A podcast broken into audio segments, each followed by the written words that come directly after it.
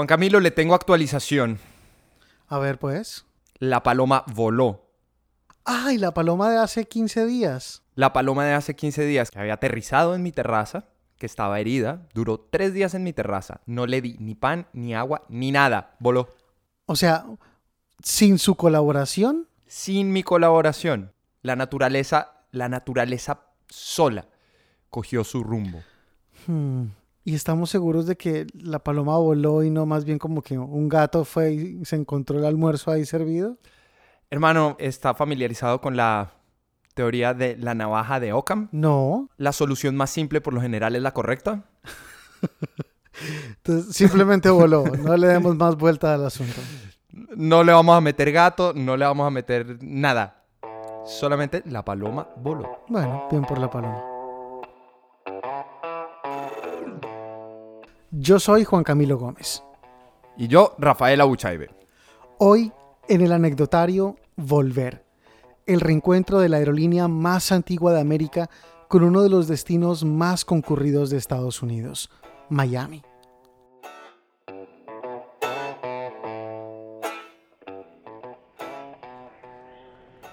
No es fácil pensar en un sitio que tenga más historias para contar que un aeropuerto. Solamente piensen en la última vez que estuvieron en un aeropuerto recogiendo a alguien y se tuvieron que sentar en la sala de espera. Esas veces en las que mientras uno está pendiente de que la persona que uno está esperando llegue, se va enterando de las microhistorias de la gente que está alrededor de uno, también esperando.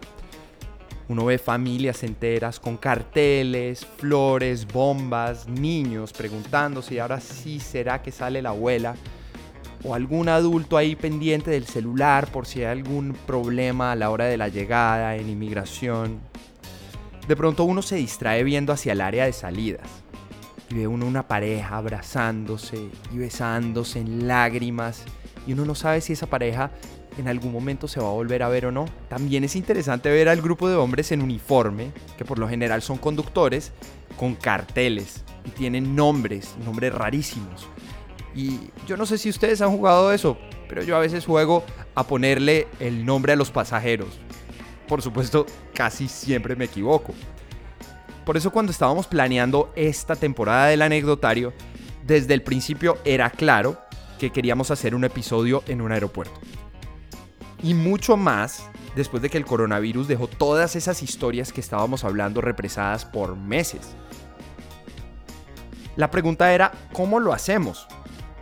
¿Qué aerolíneas cogemos? ¿Qué vuelo? Pero para nosotros como colombianos la respuesta era más que obvia.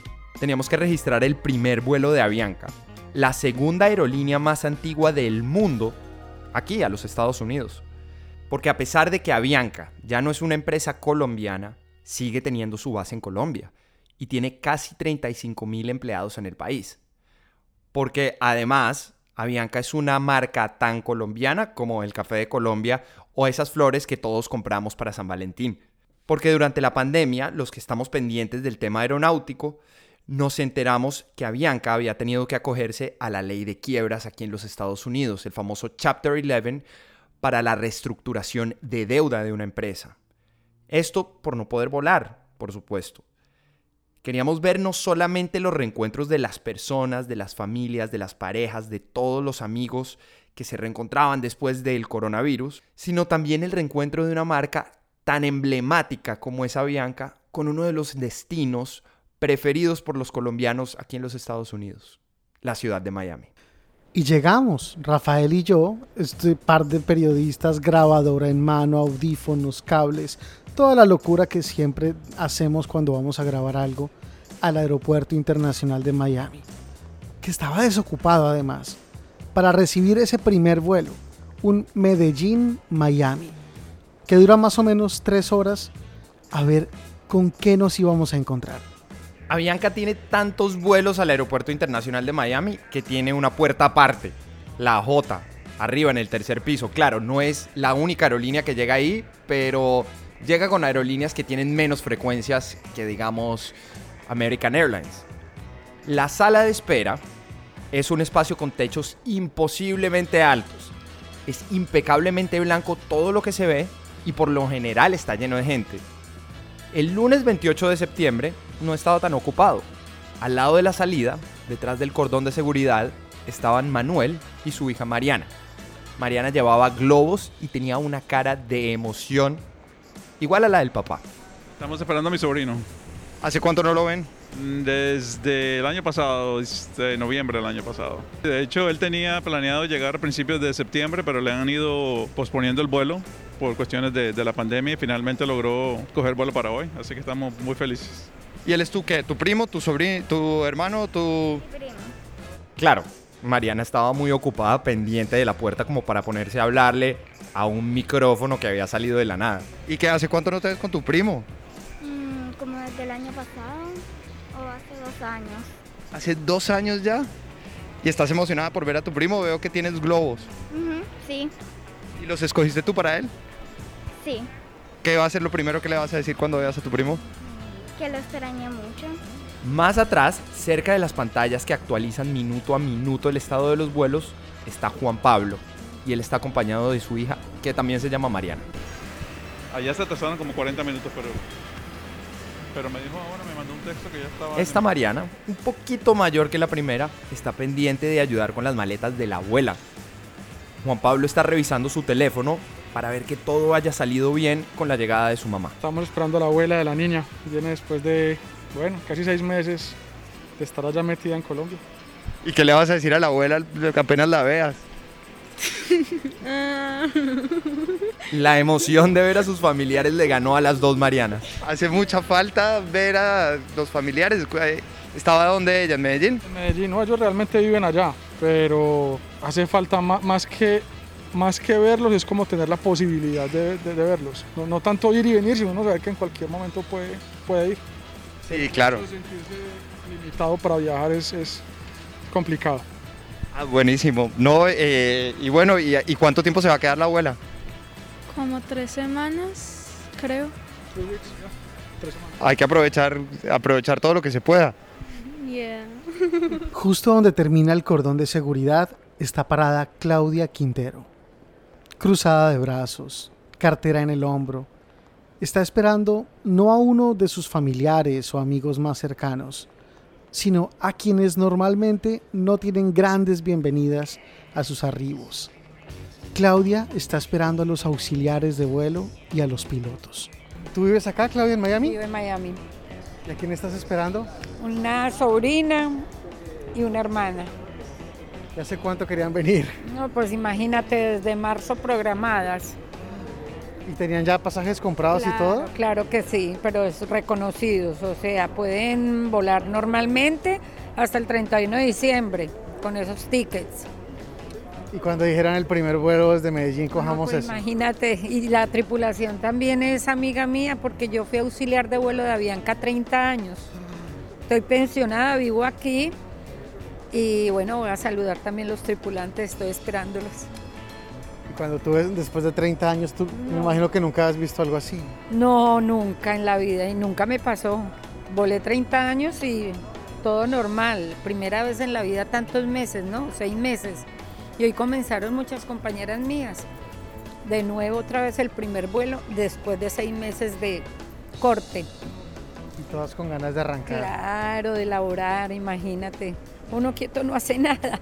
Y esto obligado porque fue obligado pero definitivamente laborar y estar con la mente despejada es uno a. ¿Y con tu hermana y con tu sobrina cuáles son los planes? Pues porque son planes ah, aplazados. salir porque ya aquí abrieron muchas cosas, ya ahí sí vamos a poder hacer todo lo que no hemos podido hacer en los seis meses, imagínense. Las marcas por lo general tienen muchas cosas que las identifican, ya sean los colores, un logo, la tipografía, pero Posiblemente uno de los elementos más particulares para identificar una marca son los uniformes.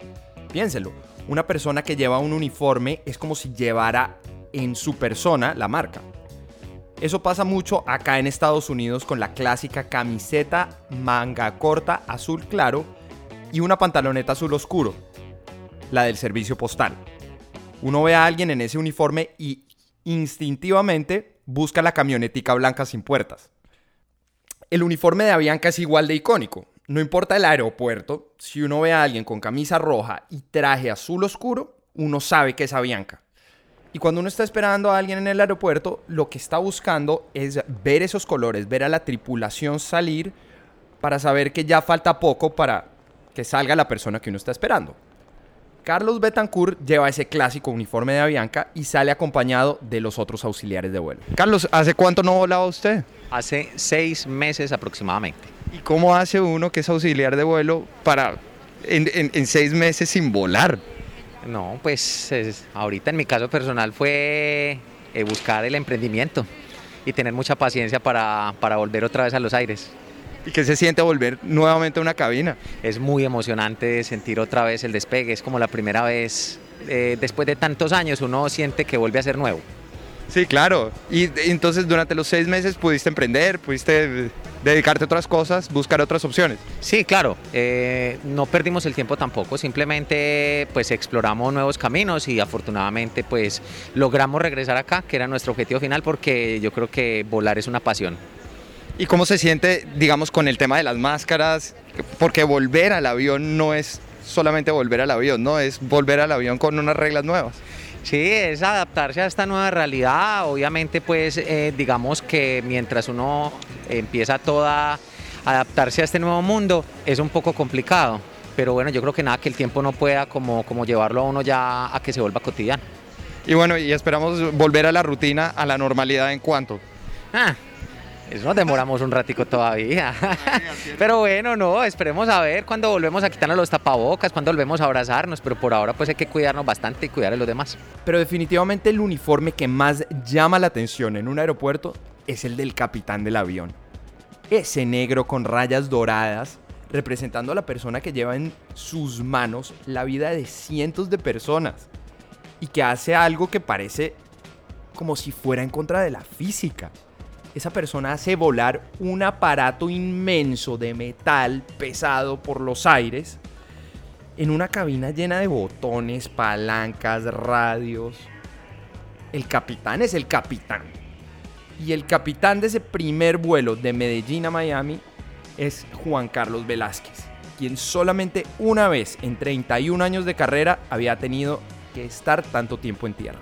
Bueno, yo tuve una situación médica, sí, había dejado de volar por una situación médica, pero no, nunca hemos visto los aviones en tierra tanto tiempo, ni a muchos de mis compañeros, o sea, pues la, situación mía fue individual, pero nunca había visto tantos aviones en tierra, ni guardados, ni, ni todo el personal del, relativo al turismo eh, en tierra, eso, eso, eso fue muy triste. ¿Y a qué se dedica uno, un piloto con 31 años de experiencia, durante seis meses cuando no puede volar? Bueno, yo en este caso afortunadamente estaba con mi esposa y mi hijita, que tengo una hija de 8 años, entonces en el colegio virtual aproveché ese tiempo para, para estar en familia, entonces fue... Eh, fue engrandecedor porque estuve al lado de mi hija y, y de o mi sea, esposa. hubo repaso de, de sí. álgebra, alcanzó a ver álgebra. Matemáticas básicas de segundo de primaria, entonces sí, de todo. Es cache, ¿no? Entonces, el álgebra es mucho más Sí, adelante. mucho más adelante, pero no importa, pero sí hubo esa oportunidad de estar con la familia. Entonces, ah, qué bueno. Engrandecedor, sí. Y bueno, ¿y cómo se siente la primera vez que vuelve nuevamente al avión? Porque además este es el primer vuelo que, que, sale internacional de Colombia de Avianca, ¿no? Correcto, no, muy bien, muy bien. Es volver otra vez a ver los cielos, a observar a vuelo de pájaros, y, si se, literalmente es un, un eh, sobrevolar. Y ese es el, es el oficio por el que estamos vivos, porque viviramos todos. Entonces para mí es muy engrandecedor volver a ver los paisajes desde otro punto de vista. Si hay algo aburridor de los vuelos internacionales, es que, bueno, tienen un montón de procesos, de sistemas de seguridad. Solamente piensen, madrugar, llegar dos horas, tres horas antes al aeropuerto y luego meter las maletas para luego ya pasar por seguridad, quitarse los zapatos, el cinturón, no encontrar dónde comer algo decente a un precio razonable.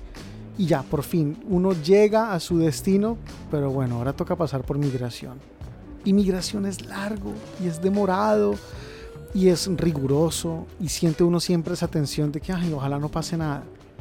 Y son filas interminables y uno ya solamente quiere salir y quiere darle un abrazo a quien sea que le esté esperando a uno.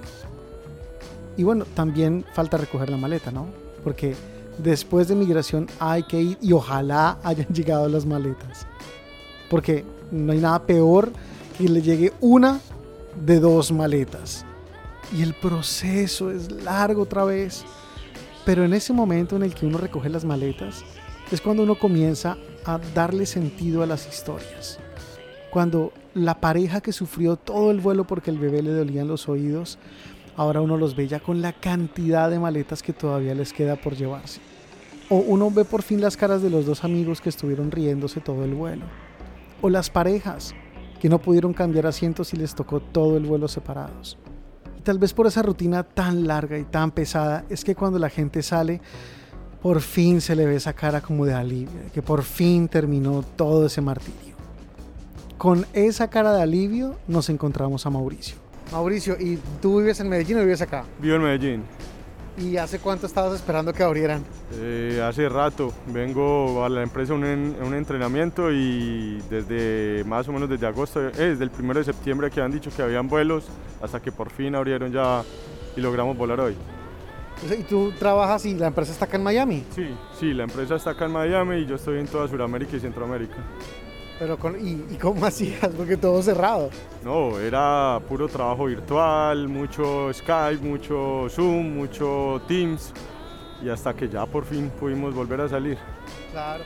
O sea, tú que trabajas volando normalmente, ¿cuántas veces al mes o al año estás volando fuera de, de tu casa? Eh, no, todo el año. Yo si acaso estoy cada 15 días los fines de semana en casa y ya vuelvo y salgo.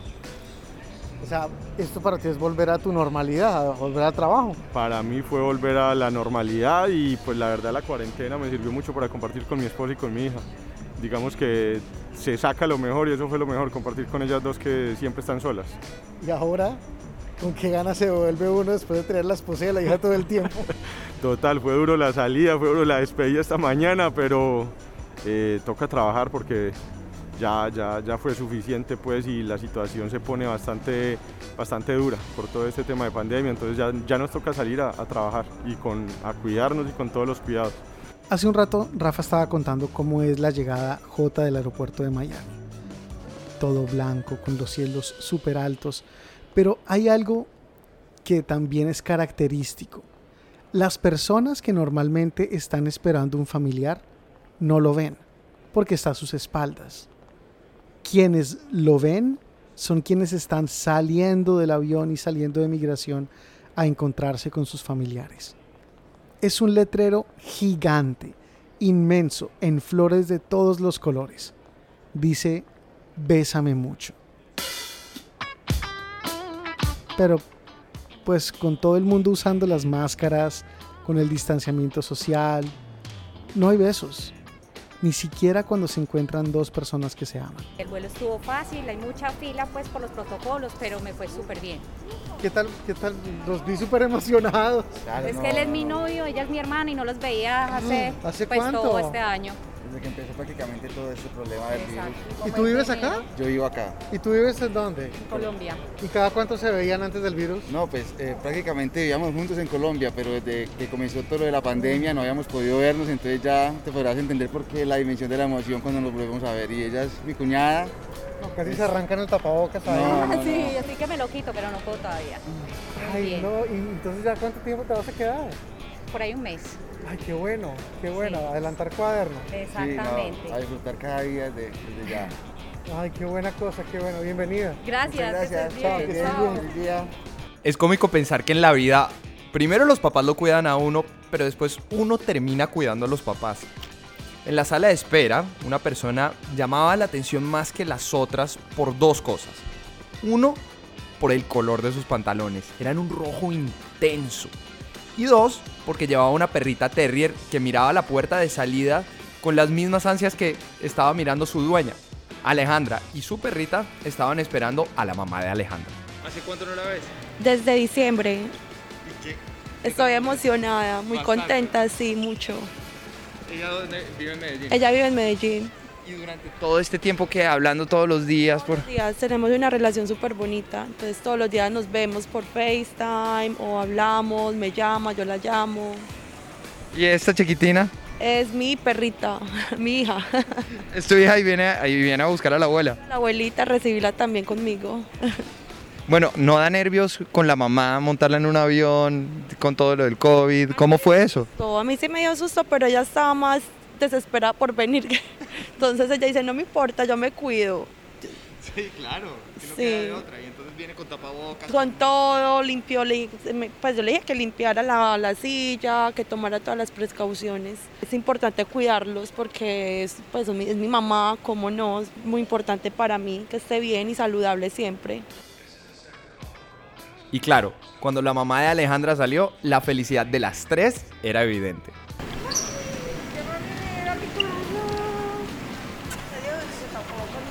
Ay, feliz, estoy feliz de ver otra vez de nuevo a mi niña. Claro, la felicidad más grande de este mundo.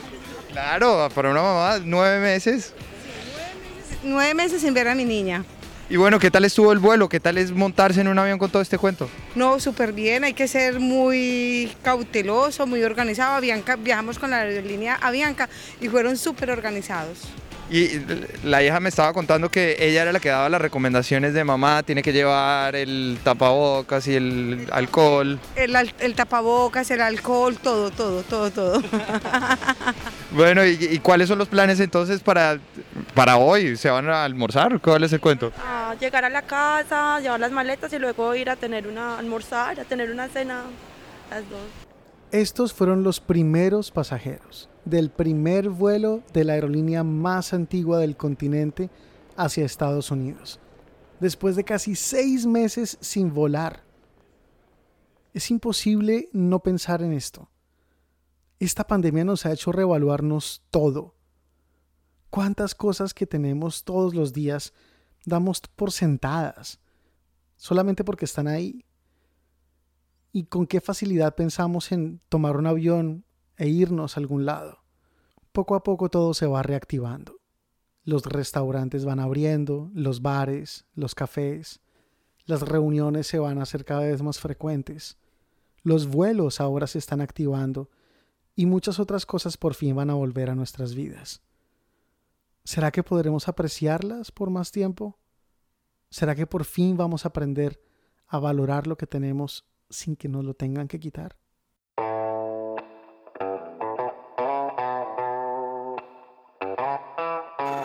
Todo va marchando, pero hoy sigues tan pendiente del reloj. Se te olvida que pasé. Agradecimientos esta semana a Bianca por ayudarnos a hacer esta historia y a todos los que se aguantaron nuestros micrófonos cuando lo único que querían era ver a sus seres queridos después de tanto, tanto tiempo. La canción del anecdotario se llama Está bien, de Estefano Manrique, y la encuentran en Spotify. La imagen del anecdotario es obra de Tomás Santander, y los videos que ustedes ven en nuestras redes de Leonardo Castro. Síganos en Facebook e Instagram como El Anecdotario Podcast. Si tienen anécdotas que les gustaría que contáramos, escríbanos a elanecdotariopodcast.gmail.com La próxima semana nos bajamos del avión y nos vamos a caminar. Salimos de Miami y nos vamos a California, por las carreteras de Estados Unidos. Yo soy Rafael Abuchaibe Y yo, Juan Camilo Gómez. y esto es El Anécdota. Tiempo de parar y hacer un alto. Sí. De ir más despacio. Disfrutar el rato. Sí, perdón. Fresco pa, pan, pana. Parcero. Fresco llavería. Fresco calidad.